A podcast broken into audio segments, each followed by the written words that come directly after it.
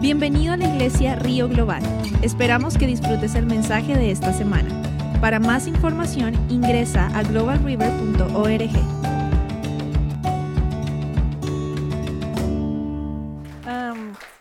estoy un poquito nerviosa. Generalmente no me da nervios porque ya los conozco, pero estoy un poquito nerviosa.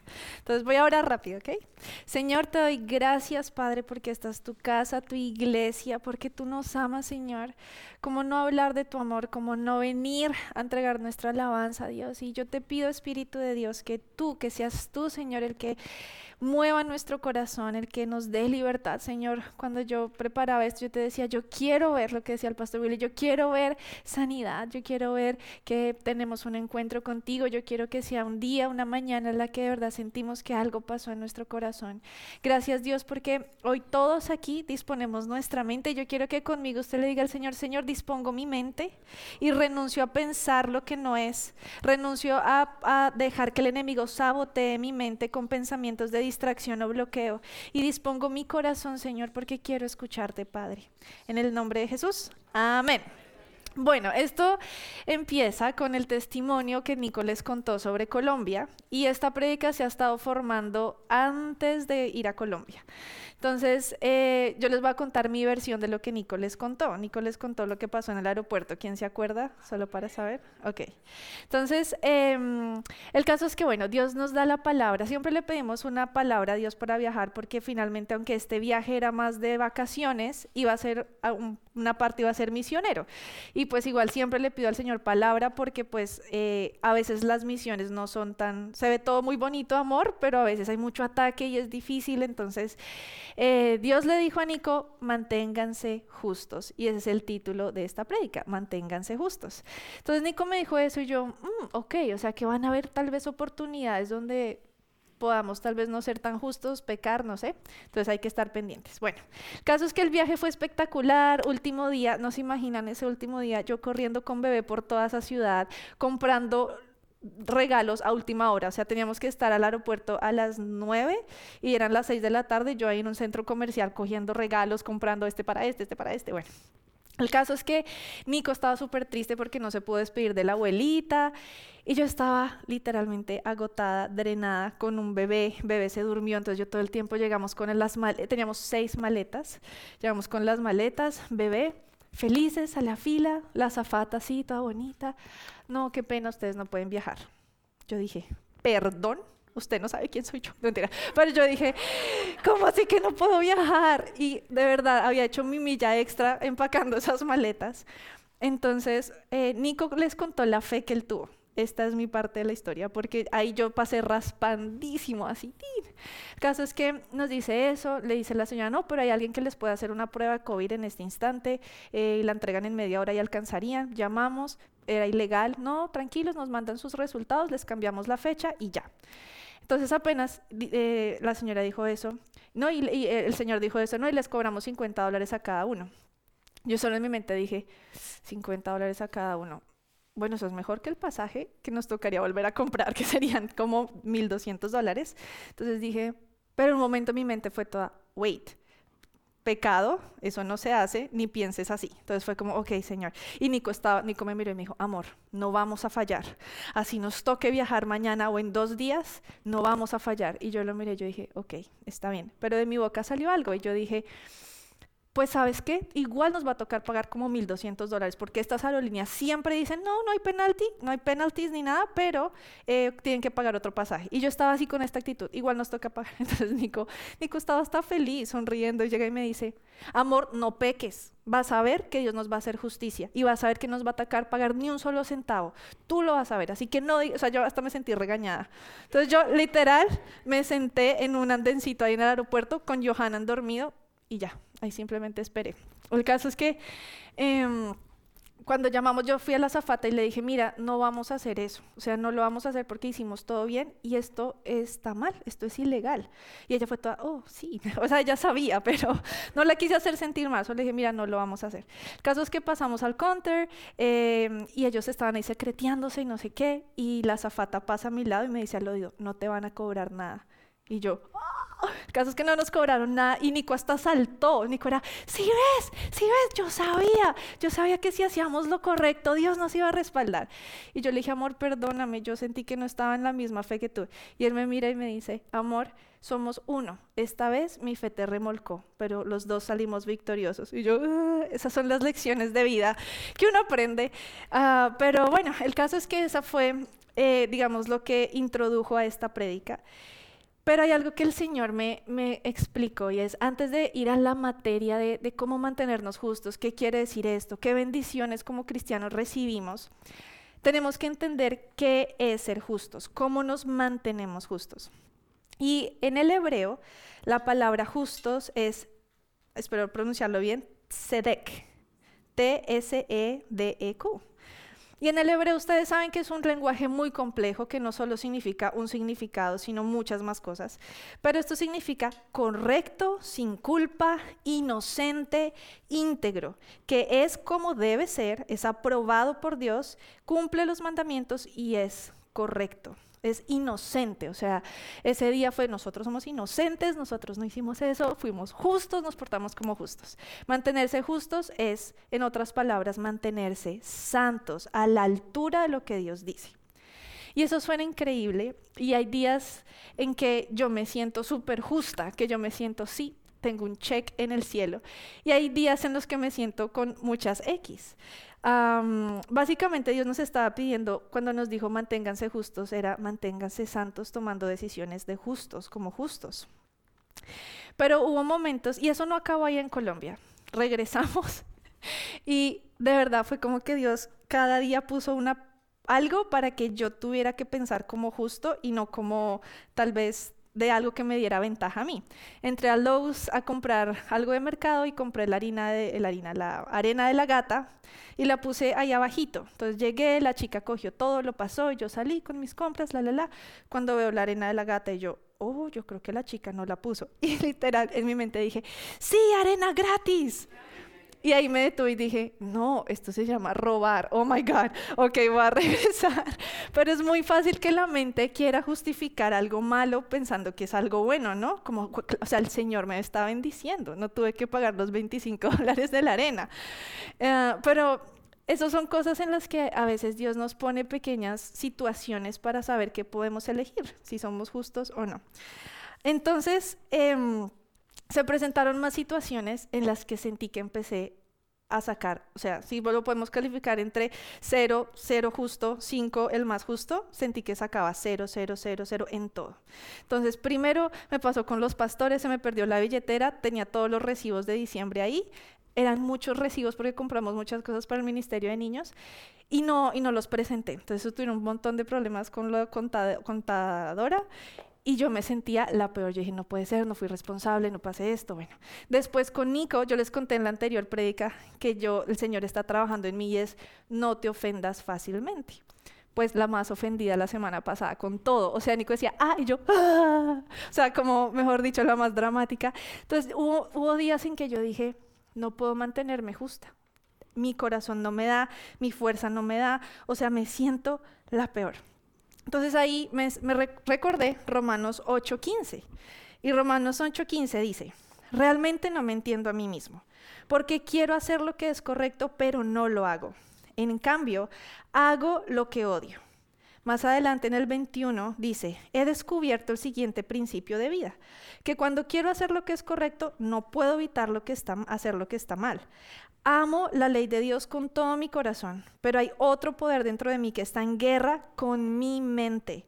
Ese poder me esclaviza al pecado que todavía está dentro de mí. Soy un pobre desgraciado. ¿Quién me libertará de esta vida dominada por el pecado y la muerte?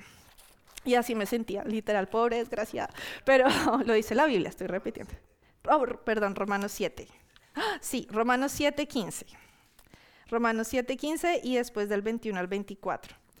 Entonces, ah, me acuerdo que estaba en Sams, en el parqueadero de Sams, iba a buscar un recibo y estaba caminando y era de esos días en que, verdad, siento que todo me sale mal. ¿Han tenido días en que sienten que todo les sale mal? Así quieran hacerlo bueno.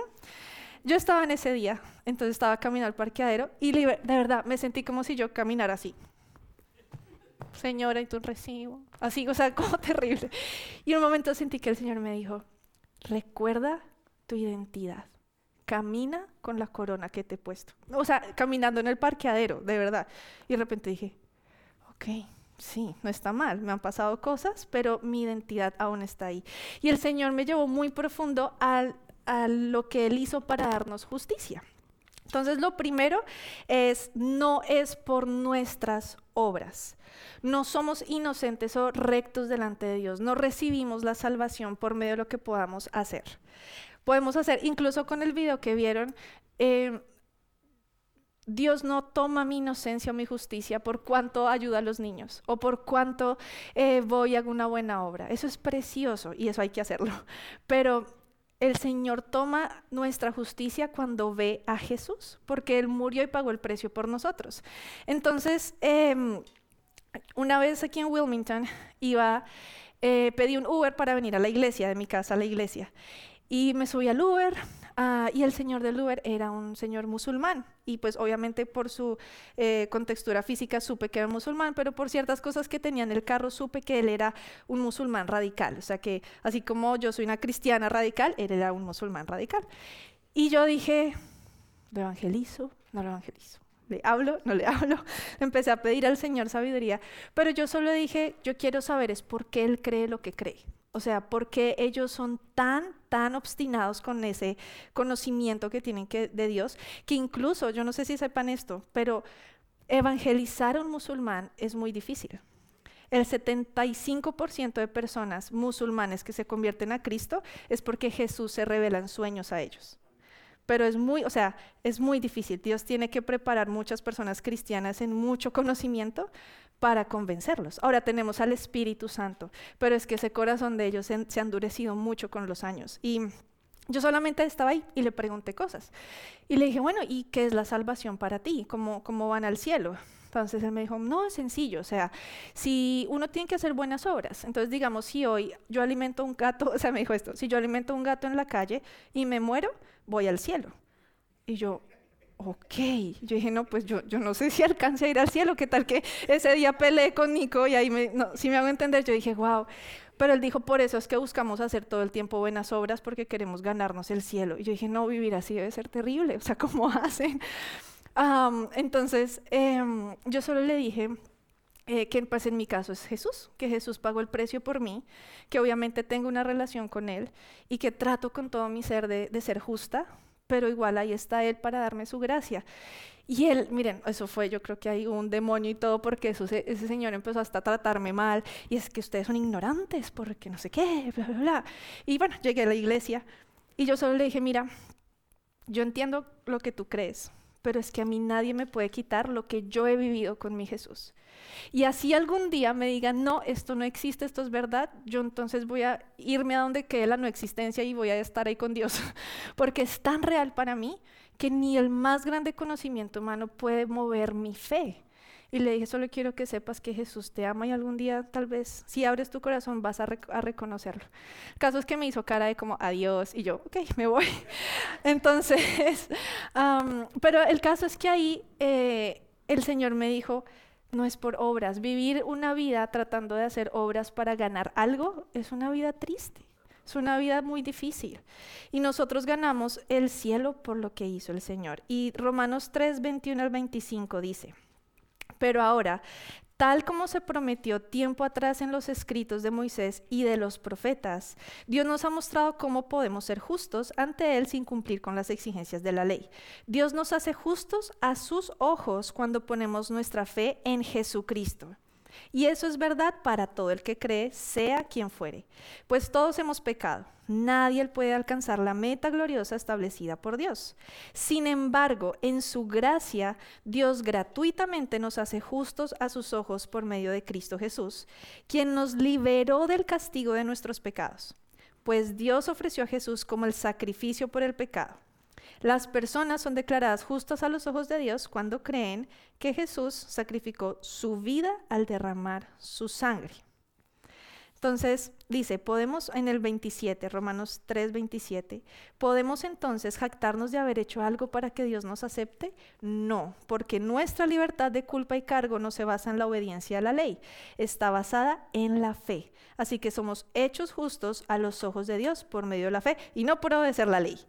Es harto, si bien léalo en su casa, miren, todo Romanos del 1 al 8 es toda la explicación de la justicia de Dios. Es espectacular, si quieren estudiarlo más, estudien toda esta semana Romanos 1 al 8, cada día lean un capítulo, escríbanlo, dibújenlo, pero meditar en Romanos del 1 al 8 es, es de verdad muy importante para nosotros como cristianos. Y dice, ah, bueno, entonces uno aquí piensa, Ah, bueno, entonces no debemos obedecer la ley, porque dice que no es por la obediencia a la ley, sino por la fe. Entonces yo puedo caminar en mi vida diciendo, yo creo, creo, creo, pero peco, peco, peco. no, de hecho en esa época se preguntaron lo mismo. En esa época yo creo que al, que... Eh, creo que era Pablo el que escribió Romanos, le preguntaban esto. Entonces, eh, en Romanos 3:31 dice, entonces, si hacemos énfasis en la fe, ¿eso significa que podemos olvidarnos de la ley? Y aquí dice literalmente con signos de exclamación, por supuesto que no. O sea, yo me imagino a Pablo respondiendo, por supuesto que no. de hecho, solo cuando tenemos fe cumplimos verdaderamente la ley. Tener fe en Jesús nos hace ganar el cielo hermoso. Pero solo cuando tenemos esa fe es que entendemos por qué nos comportamos como nos comportamos, por qué somos justos. Entonces, Ah, aquí hay una explicación. Yo le dije al Señor, bueno, ¿y cómo puedo poner eso en palabras sencillas, como una parábola, como una explicación? Y esto es más para eh, tal vez las mujeres, las chicas. No sé si ustedes se han visto una película que se llama El diario de la princesa. Levanten la mano si lo han visto. Tranquilo, sin pena, El diario de la princesa, gracias. Entonces les voy a contar rápido la película. Eh, se trata de una chica que se llama Mia, ella vive en Nueva York, creo, en Brooklyn, y es una chica súper, súper, súper feita, cero agraciada ella, o sea, el pelo feo, los dientes feos, las cejas como hasta acá, o sea, la película en verdad empieza así, eh, mostrando lo fea que es, pues. Y ella es muy tímida, rechazada, se esconde, que nadie la quiera ver. O sea, ella lo menos que quiere ser es el spotlight de la, de la gente. O sea, ella está ahí porque hay vergüenza y muchas cosas. El caso es que un día llega la abuela y se sienta con la abuela, y es como la abuela nunca aparece. Y la abuela, si es toda como refinada, ella se sienta y le dice, bueno, Mía, quiero contarte algo y es que tu papá es el rey de Genovia no sé, tal vez es un nombre que no existe en la vida real, pero es un país imaginario. Ah, es el rey de Genovia, lo que quiere decir que tú tienes sangre real, tu papá ha muerto y pues tú eres la única heredera al trono. Y ella es como, ¿qué? Entonces, obvio, yo tenía 12 años cuando vi esa película y para, para, mí fue importante en cuanto a mi identidad, porque yo me sentía así, como mía, pero es como viene Dios y me dice, eres la heredera, o sea, eres la heredera junto con Cristo.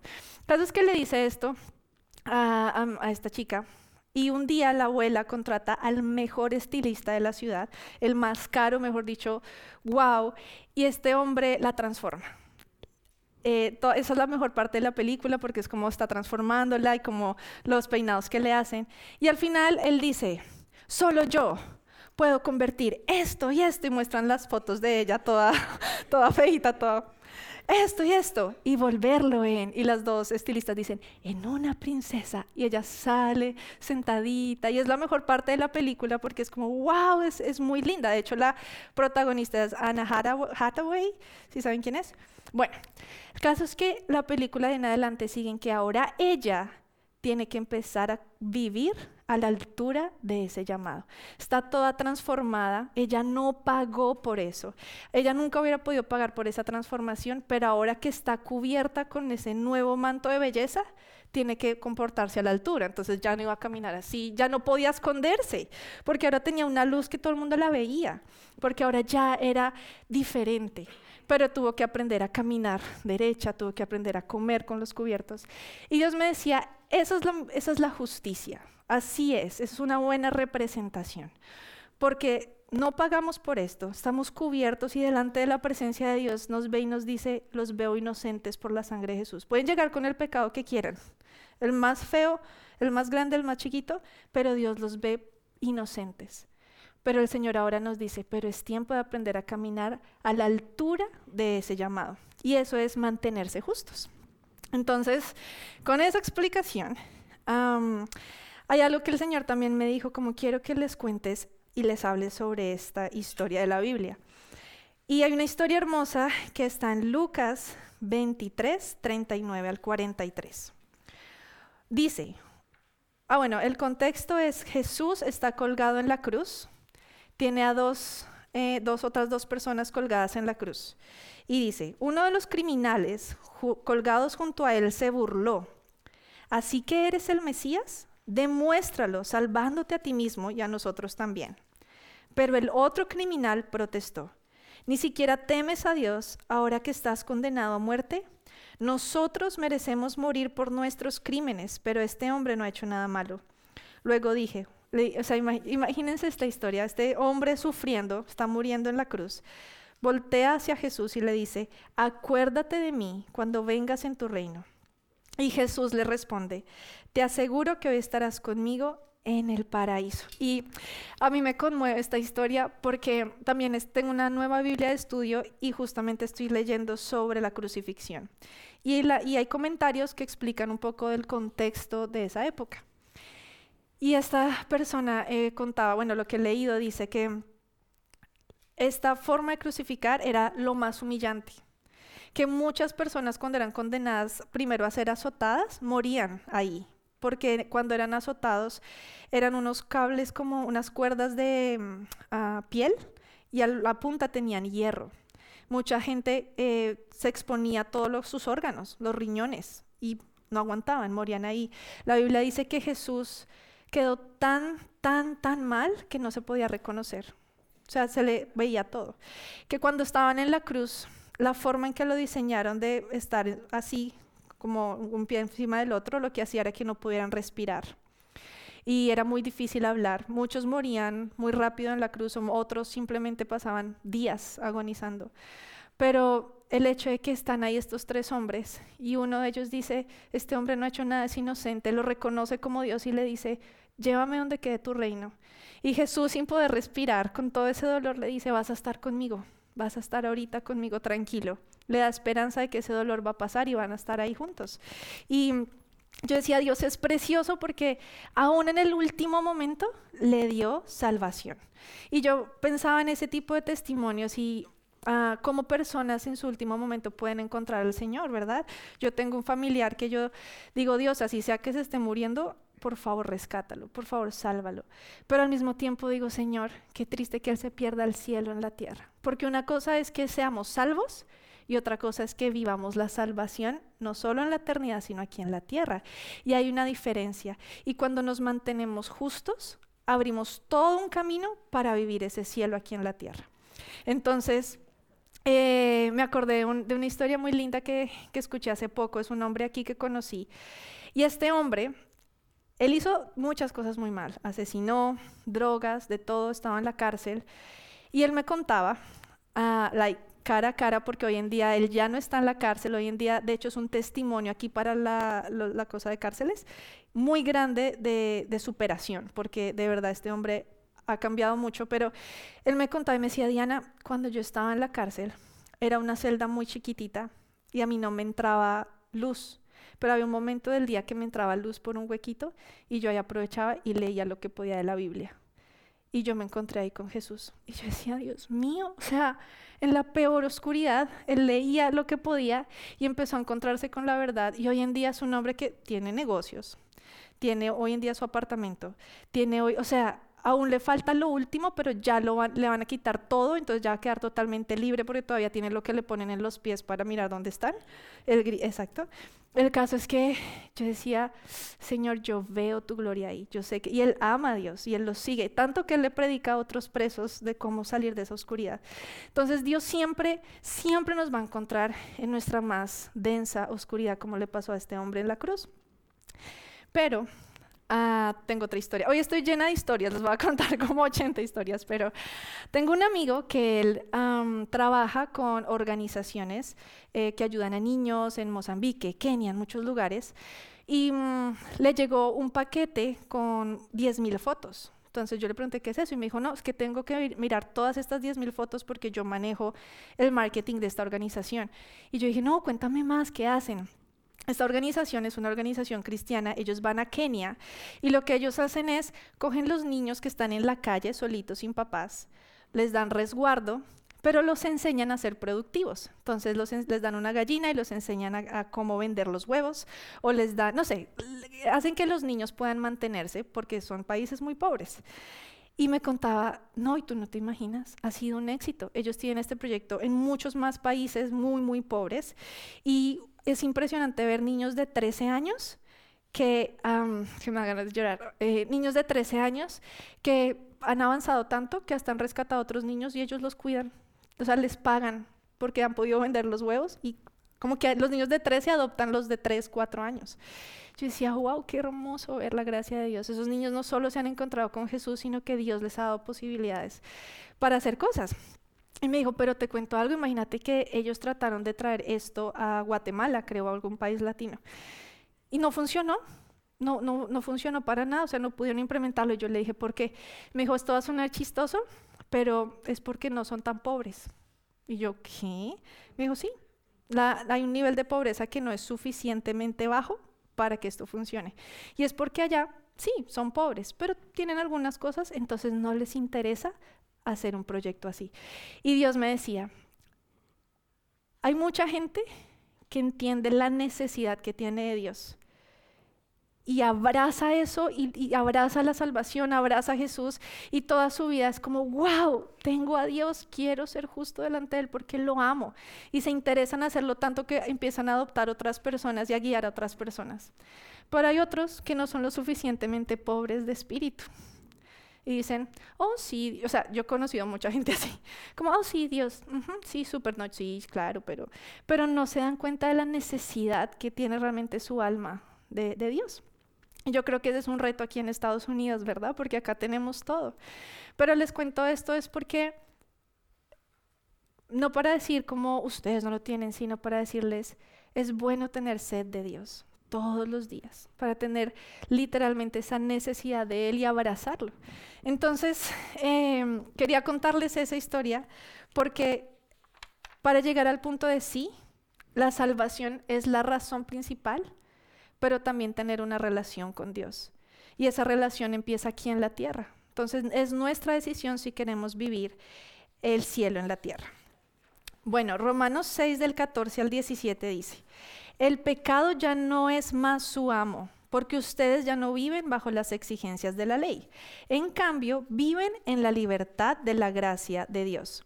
Uno puede ser esclavo del pecado, lo cual lleva a la muerte o puede decidir obedecer a Dios, lo cual lleva a una vida recta. Y me encanta esto porque dice, ustedes ya son salvos, pero aquí Pablo dice, ustedes pueden decidir seguir esclavo al pecado o obedecer a Dios y vivir una vida recta. Antes ustedes eran esclavos del pecado, pero gracias a Dios ahora obedecen de todo corazón la enseñanza que les hemos dado. Y me encanta porque, como les digo, Romanos nos explica todo. Romanos nos dice, ok, sí, tenemos que mantenernos santos, justos, ahora que tenemos esta preciosa salvación. Ah, otra historia que quiero contarles antes de seguir aquí es una vez en una de las misiones que, que tuvimos, había un hombre, estamos en un barrio muy peligroso, de esos barrios donde hay bandas, se disparan, que de hecho estando ahí escuchábamos, escuchábamos tiros, estábamos en la iglesia del barrio, pero decíamos, ay Dios mío, guárdanos, qué peligro estar acá. Y nos decían, no, hay, hay ciertos bandos y ellos a veces se pelean y empiezan a dispararse. Y bueno, estábamos en un momento de ministrar la iglesia, de ministrar los niños.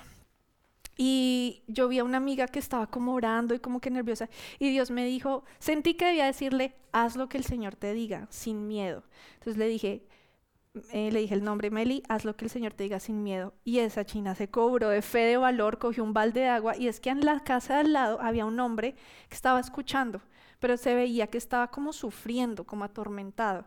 Y ella fue con otro amigo, cogió el balde, se fue hasta la casa del lado en el patio y le, dijo al Señor, yo necesito lavar tus pies. Y empezó a lavarle los pies. un desconocido, o sea, no sabía quién era, solo que ella sabía que tenía que hacerlo.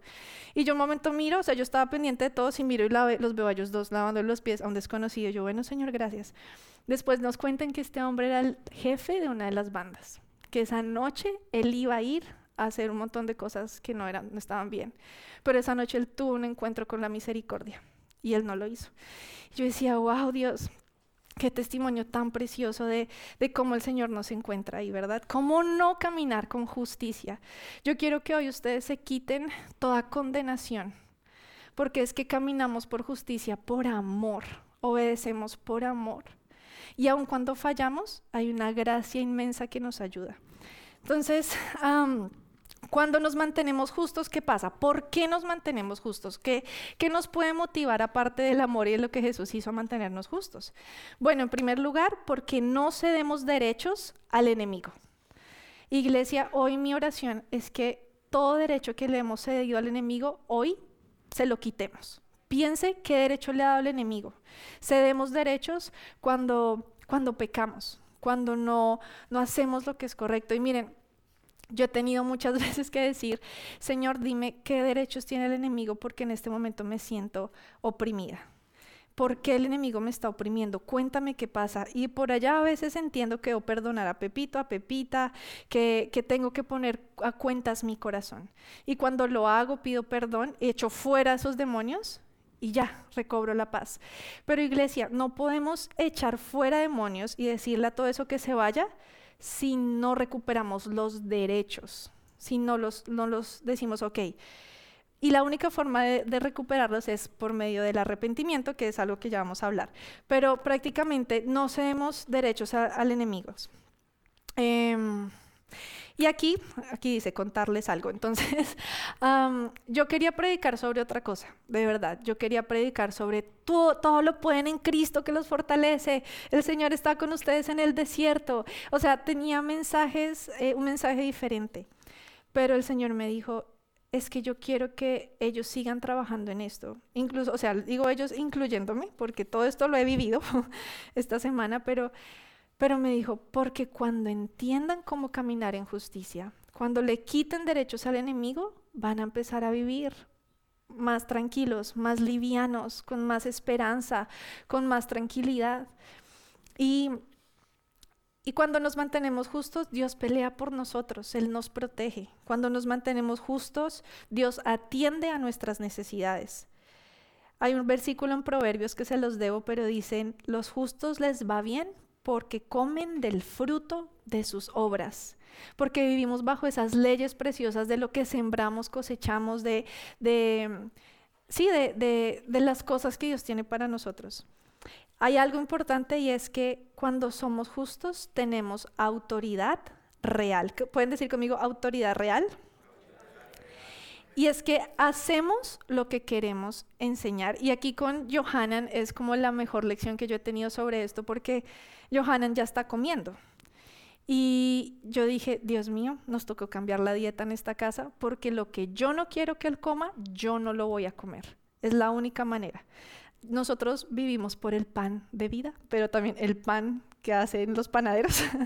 el pan es delicioso. O sea, Nico y yo amamos el pan nos encanta, nos apasiona. Si nos aman, regálenos pan, es muy rico.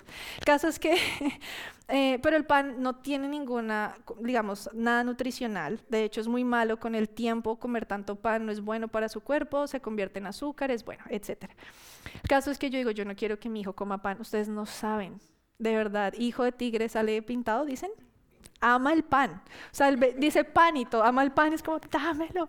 El caso es que yo dije, bueno, no podemos decirle que no si no tenemos autoridad y la única forma de tener verdadera autoridad es haciéndolo. No hay de otra.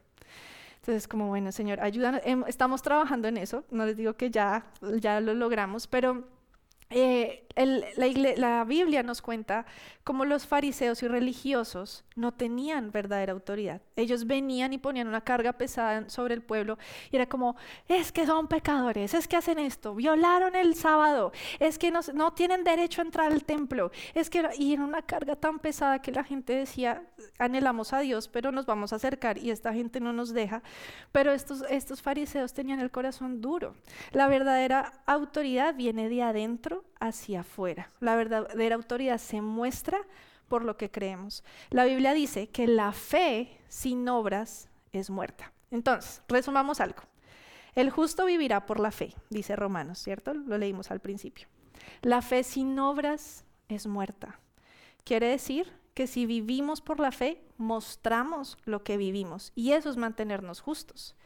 Entonces, les voy a leer rápido este versículo que dice en Mateo 5:20. Les advierto, a menos que su justicia supera a la de los maestros de la ley religiosa y a la de los fariseos, nunca entrarán en el reino del cielo. Y tenemos que superar esa justicia. Es una justicia que va más allá de las palabras, es una justicia que la vivimos, que, que nos transforma, que la mostramos. Y bueno, y ahora sí entrar en materia. Y bueno, ya entendemos todo esto. ¿Cómo nos mantenemos justos? ¿Cómo nos mantenemos en un camino de santidad, de hacer lo que está bien? Y yo quiero decirles que es imposible. Yo quiero decirles que vamos a fallar, que vamos a fallar y fallar mucho a veces, que, mm, que a veces se siente como si no diéramos la talla. Yo le dije a Dios hace dos días, no quiero predicar sobre esto, yo no doy la talla para esto, yo no puedo, Señor. pero de repente ahí tuve un encuentro con el Señor. Me dijo, sí, pero mi gracia te abraza, pero mi gracia está contigo, pero mi gracia está cerca de ti. Y la única forma de mantenernos justos es primero teniendo una relación cercana con el Señor. ¿Saben por qué? Es diferente decir yo creo en Jesús, peco, peco, peco, peco, no me arrepiento, soy obstinado, hasta el pastor viene y le dice, venga, de verdad, deje de hacer eso. y uno, no, yo todo lo estoy haciendo bien. O le dice mentira, sí, sí, sí, todo está bien. Es diferente decir, creo en Jesús y ser obstinado a creo en Jesús y Señor, muéstrame, transfórmame, ayúdame, me arrepiento. Es diferente porque es la historia del hijo pródigo. El hijo pródigo obstinado se fue, dijo chao y sufrió las consecuencias. Pero el hijo que se quedó Puede que a veces necesitará hablar con su papá, como papá, estoy bravo contigo, o papá, esto está mal, o que el papá le diga, mira, no hagas esto así, hazlo de otra forma, pero está bajo la cobertura de su casa y el papá lo ama. Y yo, yo me he dado cuenta cuando yo fallo y voy al Señor y vengo como, Señor, perdón, y es como, hija, tranquila, tú puedes hacerlo mejor. Y un ejemplo de esto fue lo que me pasó anoche. Anoche yo dije, esto es un perfecto ejemplo para esta prédica, porque miren, se me perdió la billetera. Se me perdieron las llaves del carro. De hecho, la vez pasada aquí en la iglesia había dejado las llaves del carro en la casa y es de esas que, que no hay que poner, sino que se prende el carro.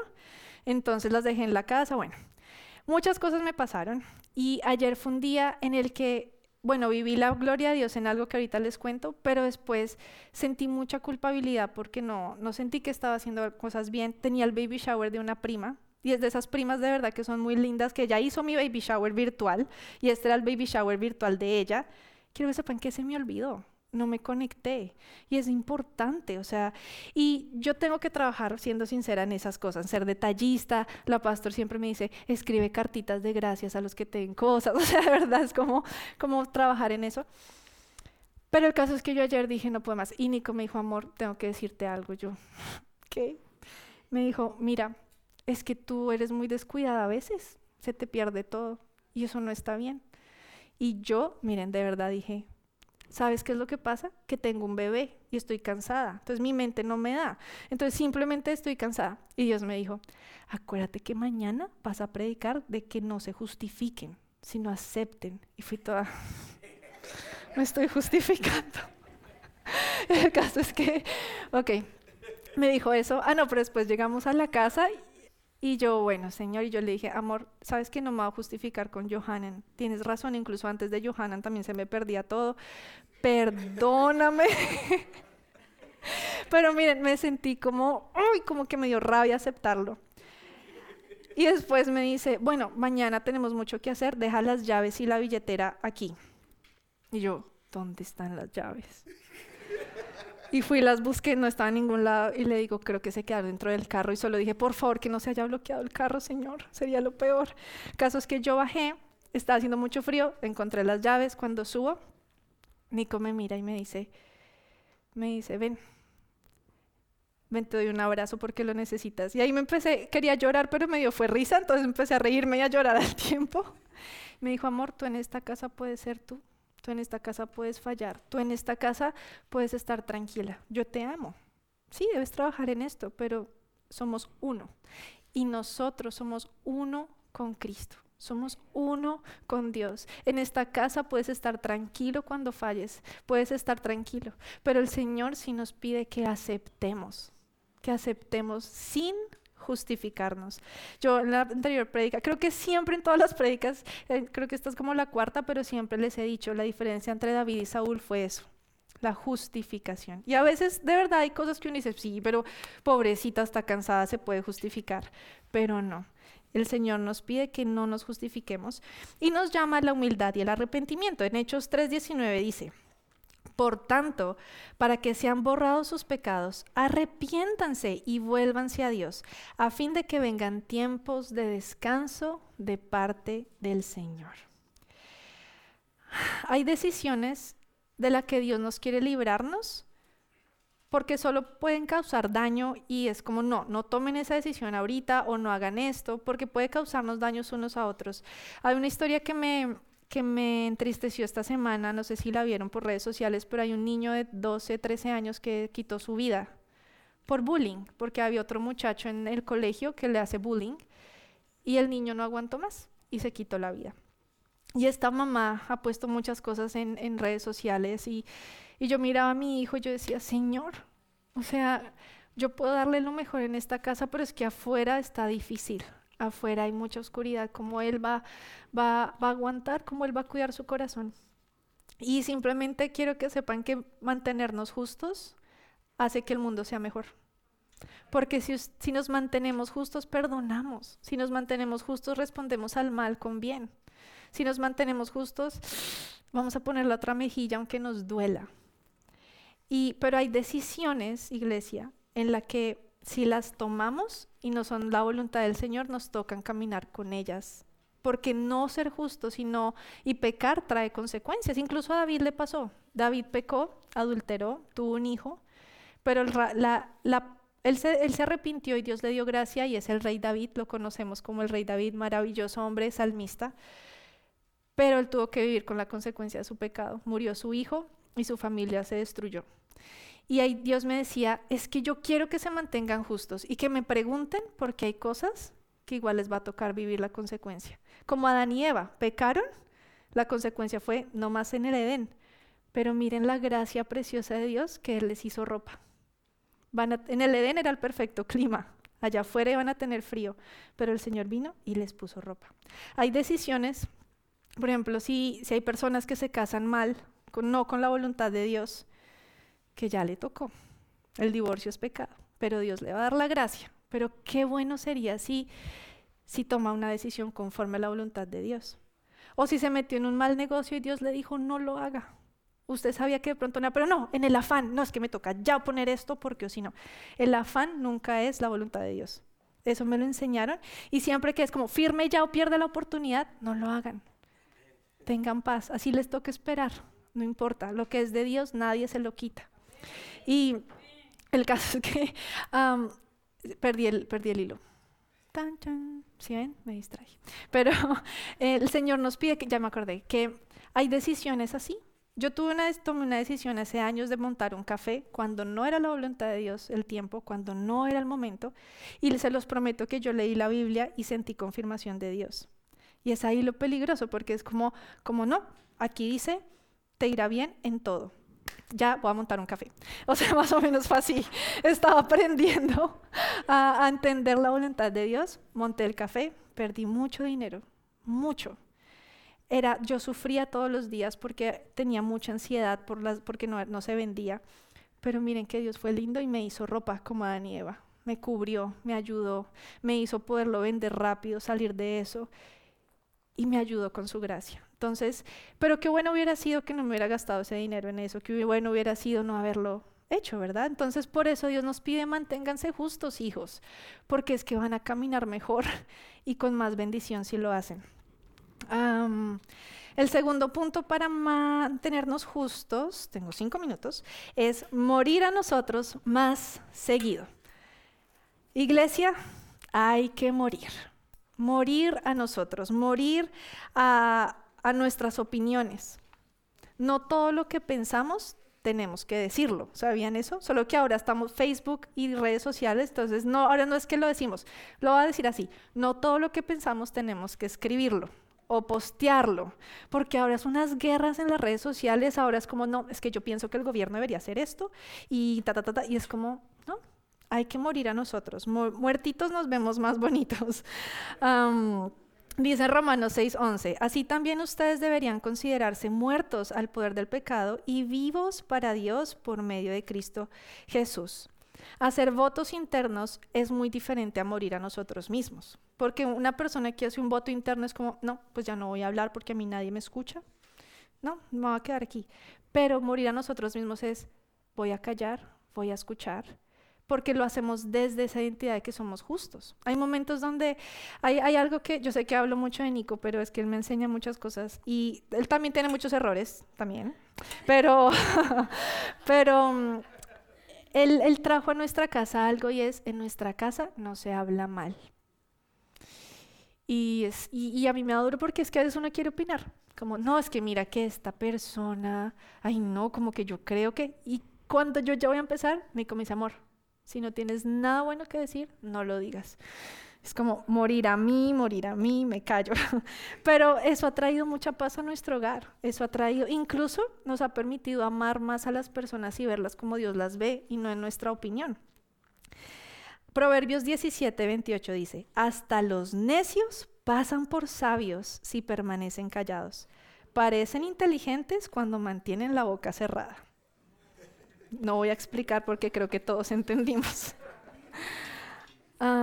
parte de morir también es morir a nuestros derechos y creo que eso es lo más difícil. Estamos en una época en la que es que yo tengo derecho, es que yo tengo derecho a hablar, es que yo tengo derecho a que tú me respetes, es que yo tengo derecho a también opinar, yo tengo derecho, no sé, en las parejas, yo tengo derecho a comprar también mis cosas, es que yo tengo derecho a descansar. Y es la palabra, es que yo tengo derecho, ¿cierto? Jesús hubiera podido decir, yo tengo derecho a bajar de la cruz. Es que yo tengo derecho a no morir aquí porque soy inocente.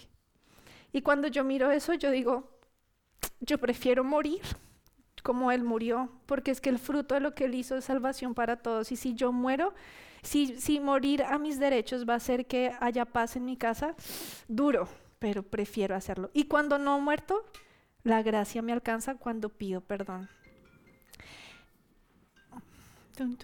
Ok, renovar la mente. Renovar la mente es otra forma de mantenernos justos. Romanos 8:5 dice, los que están dominados por la naturaleza pecaminosa piensan en cosas pecaminosas, pero los que son controlados por el Espíritu Santo piensan en las cosas que agradan al Espíritu. Les voy a contar otra historia rápido de lo que pasó hoy en la alabanza al principio. Yo sentí que como que tuvimos que empujar la alabanza. Por eso Nico un momento dijo como, vengan, sonrían, intentémoslos todos juntos. Pero yo estaba intercediendo porque lo que el Señor me dijo, lo que pasa es que hay un ataque en las mentes, hay un sabotaje en este instante. La gente se está distrayendo, la gente está mirando qué es lo que está pasando, o incluso algunos están eh, criticando, condenando, pensando. Y cuando eso pasa, precisamente dice que, las personas que viven por el Espíritu piensan lo del Espíritu. Entonces mi Espíritu Santo está, no se está pudiendo mover. Entonces yo empecé a decir, Señor, por favor, desata las mentes, que en este momento pensemos lo que debemos pensar, que todos como uno vengamos a adorarte sin importar las distracciones, ato la crítica. O sea, empecé verdad, a interceder porque el Señor me mostró eso. Y dije, ok, es muy importante porque lo que creemos, eso hacemos. Y creer empieza aquí en nuestra mente. La batalla es aquí, iglesia. Mucha gente antes de caer en el pecado, meses atrás ya estaba, ya estaba ahí, ahí, tin, tin, tin. Entonces, renovar la mente es muy, muy importante. Hay personas que dicen, no, es que no escucho a Dios, yo quisiera escuchar la voz audible de Dios. Les voy a decir cómo. Cojan la Biblia y leanla en voz alta. Esa es la forma de escuchar la voz audible de Dios. Todo ya está escrito, iglesia todo. Sí, a mí Dios me ha hablado por profetas, yo a veces he sentido la voz de Dios en mi corazón, em, Dios lo habla de esa manera, pero es que aquí es donde encontramos cómo renovar nuestra mente, cómo hacerlo. Entonces, em, el último punto es creer y hacer. Iglesia, si creen que Jesús, si creen que tener una relación con Dios es leer la Biblia, leámosla. Si creemos que Dios me puede sanar, entonces oren por su sanidad hasta tenerla. Si creemos que al tocar a un enfermo ese enfermo puede sanar, oren por el enfermo. Si creemos que si por mi ejemplo mi hijo va a tener mayor bendición, empecemos a dar más ejemplo. Lo que quiero decir es seamos coherentes. Les contaba lo de los musulmanes porque lo que ellos tienen en su religión es mucha coherencia. Lo que creen lo hacen. Y ellos nos ven a los cristianos como que no son coherentes. Ustedes dicen esto y no lo hacen. Y es difícil porque uno dice, pues sí tienen razón, pero ellos no tienen el Espíritu Santo y la gracia preciosa que nosotros sí tenemos. Entonces, si creemos, hagámoslo, iglesia. Esa es la mejor forma de honrar lo que Jesús hizo en la cruz. lo último que quiero decirles es, es tiempo de abrazar la gracia. No podemos, pero Él se hace fuerte en nuestra debilidad, dice segura, segunda de Corintios 12, 9. Cuando abrazamos la gracia no juzgamos. No juzgamos porque sabemos que la misma gracia que necesito yo la necesita mi hermano, la necesita mi hermana. Así estemos en diferentes procesos. Pero la gracia es lo único que nos va a ayudar a, salir adelante y ahí eh, les pido ayuda a los de producción porque voy a orar, si pueden poner una canción para orar, pero em, el Señor ayer me dio este versículo para cerrar esta prédica y se los voy a leer y dice Tito 2 del 11 al 1. Pues la gracia de Dios ya ha sido revelada tal cual trae salvación a todas las personas. Y se nos instruye a que nos apartemos de la vida mundana y de los placeres pecaminosos. En este mundo maligno debemos vivir con sabiduría, justicia y devoción a Dios, mientras anhelamos con esperanza ese día maravilloso en que se revele la gloria de nuestro gran Dios y Salvador Jesucristo. Él dio su vida para liberarnos de toda clase de pecado, para limpiarnos y para hacernos su pueblo totalmente comprometidos a hacer buenas acciones. Estamos comprometidos por lo que el Señor hizo. Y hoy, iglesia, para ministrar, yo, yo solo quiero que ustedes piensen en este instante qué necesitan decirle al Señor. Si hay algo en lo que se tienen que arrepentir y decirle, Señor, es que bote las llaves otra vez. Si tal vez han caminado en una vida demasiado difícil, con muchos problemas, con con tantas cosas que de esto es como, ay sí, qué bonito, pero usted no se imagina mi vida, cómo he sufrido. Tal vez hoy necesitan abrazar la gracia, como Nico me dijo, ven, ven aquí, te abrazo. Y yo quiero pedirles que cierren sus ojos. Y voy a orar, voy a empezar orando. Y Señor, yo te pido Dios, Padre amado, Señor Dios del cielo, que hoy podamos salir diciendo, me encontré con la gracia me encontré con esa gracia de Cristo Jesús. Padre, yo te pido en este instante que tú toques nuestro corazón. Iglesia, y ahí usted quiero que ore con su voz, así sea bajita, pero es que es su voz la que Dios quiere escuchar, no la mía. Es su voz la que el Señor quiere escuchar esta, este, esta mañana. Y Señor, hoy venimos con nuestras cargas, nuestras luchas, Padre, venimos a decirte, quiero mantenerme justa y honrar lo que hiciste en la cruz. Señor, perdóname porque es difícil. Perdóname porque pocas veces vengo a ti. Tal vez, tal vez usted se siente como el hijo pródigo, tal vez usted se siente como el hijo que siempre está ahí. Pero hoy el Señor te llama a una luz gloriosa. Si eres heredero, el Señor te dice es que yo ya pagué el precio por ti.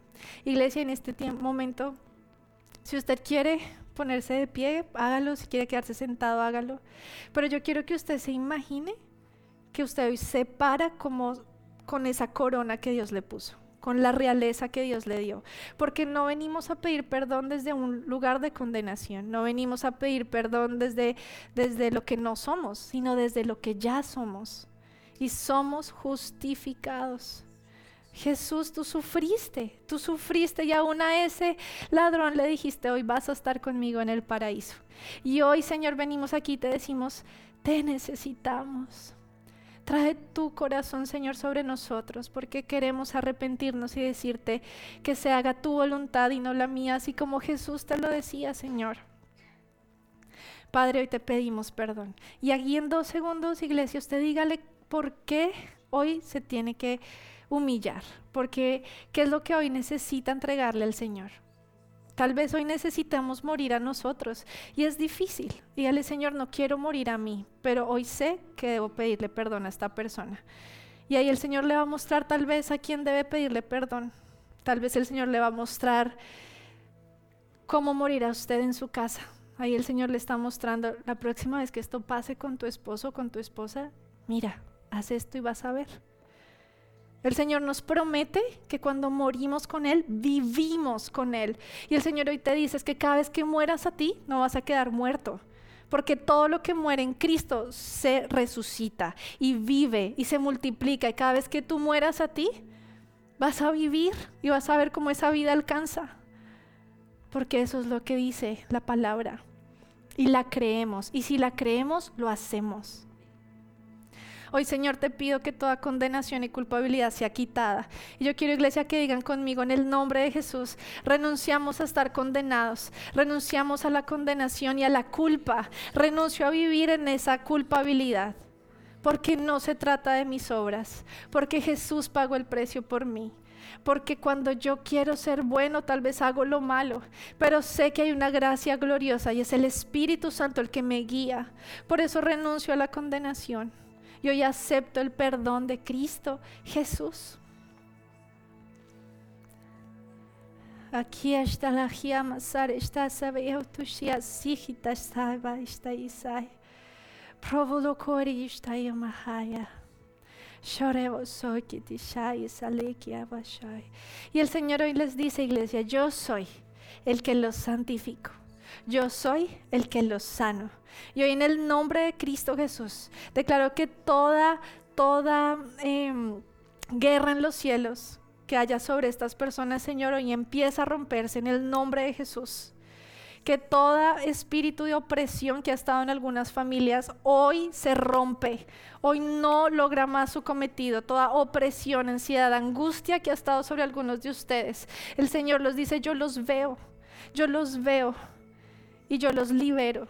Y yo quiero que si usted siente que necesita esa libertad, levante sus brazos y clame, clame. Los israelitas clamaron cuando estaban oprimidos y esa fue la forma porque el Señor dice, yo escuché su clamor y tenía un plan y bajé y los rescaté. Y dale, Señor, sálvame, sálvame de esta opresión, sálvame de mi ansiedad, sálvame de esta angustia, sálvanos Dios. Padre, yo te pido que hoy sea liberado el poder del, que seamos liberados del poder del pecado, que nuestros hijos caminen a la altura de tu llamado y que nosotros podamos guiarlos no por el pasado, sino por el presente con Cristo, el presente que ya tenemos con Jesús. Señor, gracias, gracias porque tú estás aquí, tú estás cerca y tú nos prometes vida y vida en abundancia. Y hoy, Señor, te entregamos este día. Te pedimos que nos podamos mantener justos delante de ti todos los días de nuestra vida. Que en nuestra más densa oscuridad siempre te encontremos y que no nos alejemos de ti. Porque quieren saber el secreto, iglesia, es no soltar la mano del Señor. No soltar, no me sueltes, te dice el Señor, iglesia. Gracias Jesús por lo que ya hiciste en la cruz. Y hoy quiero que digan conmigo, hoy sé que tengo una corona de salvación. Y por eso hoy mi alma, mi cuerpo y mi mente deciden calibrarse a ese llamado de justicia. Hoy sé que soy santo y como santo camino en esta tierra.